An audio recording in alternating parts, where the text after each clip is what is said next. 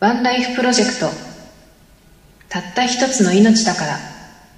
この言葉にあなたは何とつなげますか？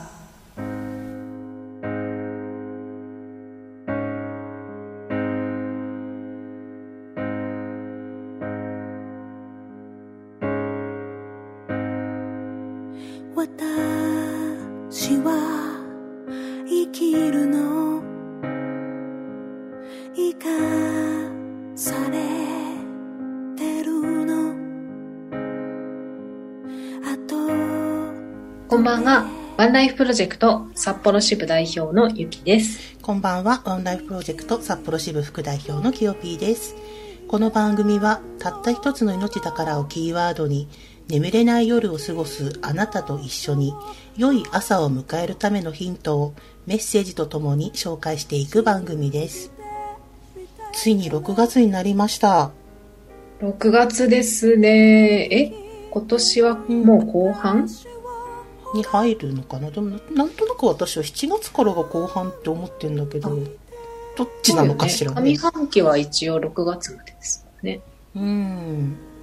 夏ですよもう夏ね、そうだよ。ヒーターがいらなくなるわけだよ。ねえやっと暖房をつけなくなりましたうね、ん。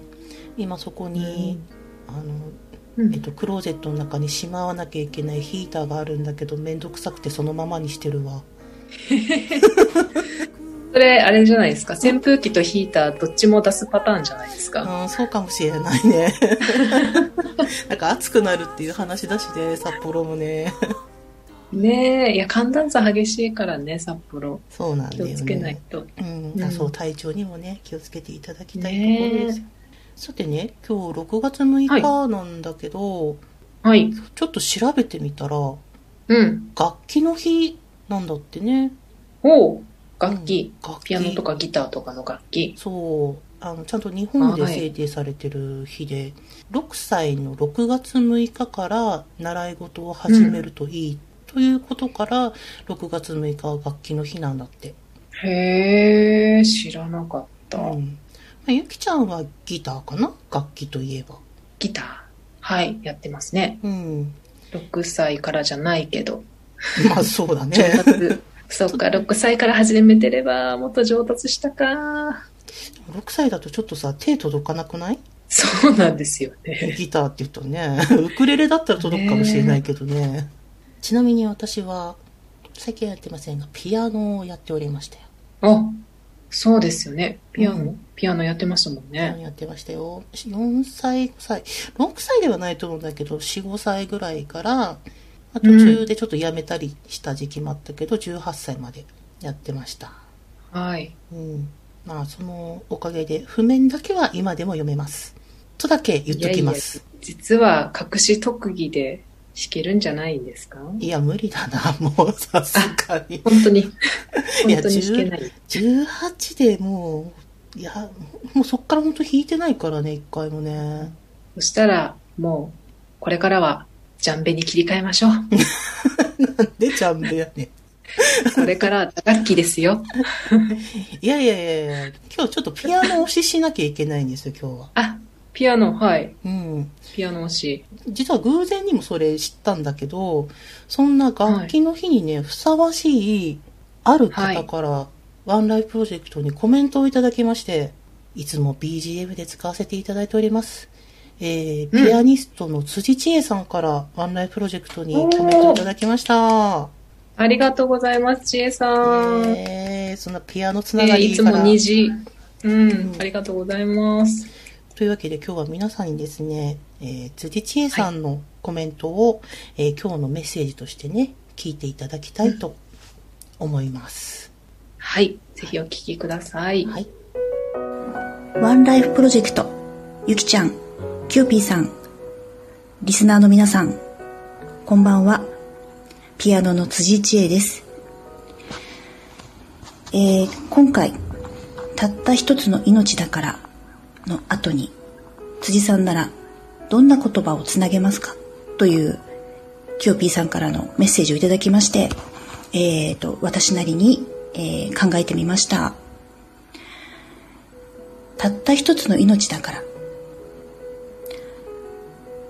心が望むことをやり通したい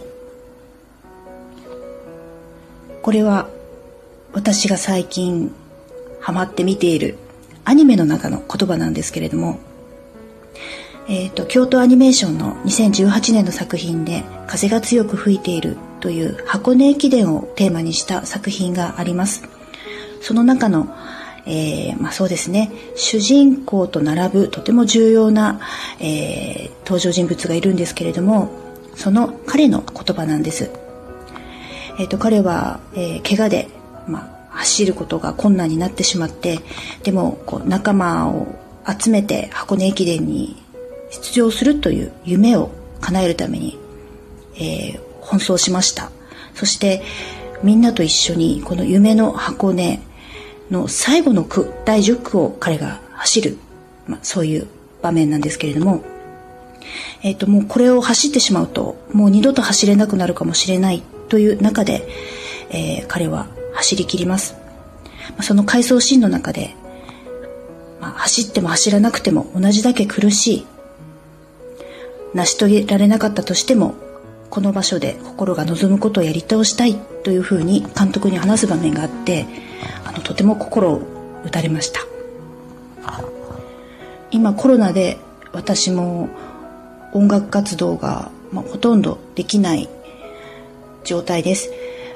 うんでも全くゼロというわけではなくって、まあ、教えたりする音楽に関わることはあのつながっていられているんですけれども自分が表現する場所っていうのは今うん減っていますね。じゃあ何もしないのか？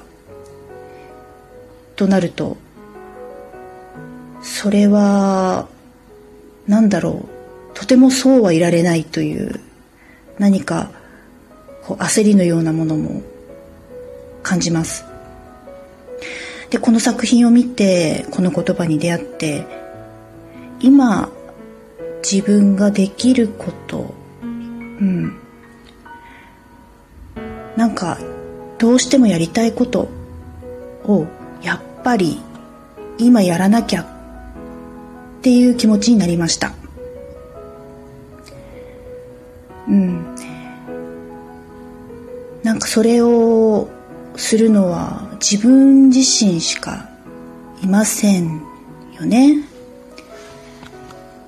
なので今こういう本当に世界中が困難の中にありますけれども今自分がここでできること今私が心からやりたいことをしたい。私のたった一つの命だから。私が望むことをやりきりたい。そんな風に今回この、テーマをいただいて思いました。えっと、リスナーの皆さん、あの、子供の頃に好きだったものって何ですか？私はね、あの、子供の頃の夢は、ピアノの先生になるか、あとはね、漫画家になりたかったんです。漫画が大好きで、もういつも絵を描いていました。本当にね、ペンダコができるぐらい。勉強のペンダコじゃなくて、漫画をたくさんもう描いて描いて描きまくってできたペンダコが今も残ってるんです。私は本当にこのコロナでステイホーム中に、ま家でこのアニメを見るっていうねなんかあの思いがけないなんだろうあのうん普段はそんなにテレビとか見ないんだけれどもなんかこうアニメを見てその作品にはまってしまって今は本当アニオタかっていうぐらい毎日何作品も見ています。その中で出会ったあの作品の中の登場人物だったり音楽だったり、まあ、こういうあのメッセージだったりを通してあの子供の頃に大好きだったものを思い出せたっていうことがあの私がコロナからもらったなんだろうなプレゼントっていうとちょっと言い過ぎなんですけれどもそれを思い出すことができたのであの決してマイナスばかりではなかったなって今思います。あのコロナは必ず終わります。その時にもうすぐ走り出したい。私。だから今家でできることを一生懸命やりたいなって思ってます。はい、えーそれではこのような機会をいただいてあのありがとうございました。えっ、とリスナーの皆さんゆきちゃんきよぴーさんこれからもお元気で番組続けてください。それではありがとうございました。ピアノの辻千恵でした。ありがとうございます、ちえさん。す。素晴らしい。ねこういう情勢の中だけど、マイナスなことばっかりではないねっていうのは確かに思ったな。うん、うん。ね、コロナからもらったものがあるって、こう、そう捉えられるって本当に素敵ですね。なんか、やっぱり失ったものばっかり目がいっちゃうじゃないですか。うんうん。そんな中でも、うんちょっと待ってよって、プラスでもらったこともあるよねっていうことは、いや、きっとそうだよなって私も思いました。うん。まあ、このワンライフプロジェクトだってね、ゆきちゃんからこういう情勢だからこそって言ってね、やり始めたものでもあるし、うん。あそうでしたうね。ん。うん。私もあれだよ。あのオンライン飲み会とかさあと、うんそれだけじゃなくてもっとネットの知識が増えちゃったりとかあと全然見ないような YouTuber さんのね、YouTube うん、動画とか見たりとかして、うん。あこういうの流行ってんだなとか、まあ、そういうこともあったりするから、そんなマイナスばっかりでもないなというふうに確かに思う。うん。うん。ねえ、そしてまあ子供の頃に好きだったものなんですかっていう話がありましたけど、うんキョピーさんなんか思い出したことあります？子供の頃から好きだったものってややっぱり今でも好きだなと思うんだけど、ラジオも好きだし、で、まあ、アニメも好きだしうん、うん。という中でねラジオのはい。ことをねちょっと考えてみたら私子供の時に光源氏が大好きで、はい、はい。あの、ローラーブレードだっけ？違う。わローラースケートだわ。ああ、ローラースケーわあここでなんか年の差を感じる。ト。ローラーブレードもローラースケートも死後ですよね、どっちも。まあそうかな。でもねちょっといろんなものを今感じたわ、まあ、ローラースケートですはい、すいません。さっき、あの、その、光源氏の話したら、ゆきちゃんが、え、光と源氏に分かれてるんですかっていうふうに言われて、余計になんかぐさぐさってきたんだけどさ、すいません、知りませんでした。まあ仕方ないですよ。で、まあその光源氏の源氏という方がね、やってたラジオ番組があって、それが、はい、はい。毎週土曜日夜11時30分という、まあ、ちょっと当時小学生だったんだけど、小学生にしては随分遅い時間にやってたのね。うん、うん。だけどどうしても聞きたくて、毎週のように聞いてて、で、はい、はい。聞いてたら、あの、ラジオ番組って他にどんなのやってるんだろうって気になりだして、うん、うん、うん。で、うんと、そのまんま続けて聞いたのが、これちょっと北海道の人にしかわからないかもしれないんだけど、あの、アタックヤングっていうね、番はい、組がはい。あって、当時やってたのね。そうそうそうそう。当時やってたのが、明石栄一郎さんが、えー土曜日の0時からやっていて、うんで、それがすごく面白くて、で、光源氏じゃなくて源氏ね、源氏の番組からアタックヤングを始めるっていうルーティンが始まり、で、さらに、小学生ね。小学生だけどね。はい。は いそ、そこを通り越すと今度は、あの、1時からはい。今もやってますけど、オールナイトニッポンっていうのがあって、はい。はい。はい。で当時の土曜日の1時は松任谷由実さんが「オールナイトニッポン」やってうて、ーん。さらにそこから聞くようになっちゃって 深夜1時ですね。終わるの3時だからねしかもねわお。でそんなことをやっていくうちにどんどんどんどんラジオ番組聞くものが増えてっちゃって、うーん、面白かったんですね。うんそのうちハガキを出すようになり電話出演までしてしまったというねわお。どっぷりですね。そう私のラジオ人生はねそこから始まったんだよなというのをちょっと思い出したねそれこそ人生をちょっと変えるきっかけになったラジオが光源氏のラジオだったんですね。そうやったんだよねへえ、そうか、小さい頃からラジオっ子だったんですね、キヨピーさん。そうなの残念ながらうん千恵さんのようにピアノをやってたからといってピアニストとかにはならなかったんだけど 好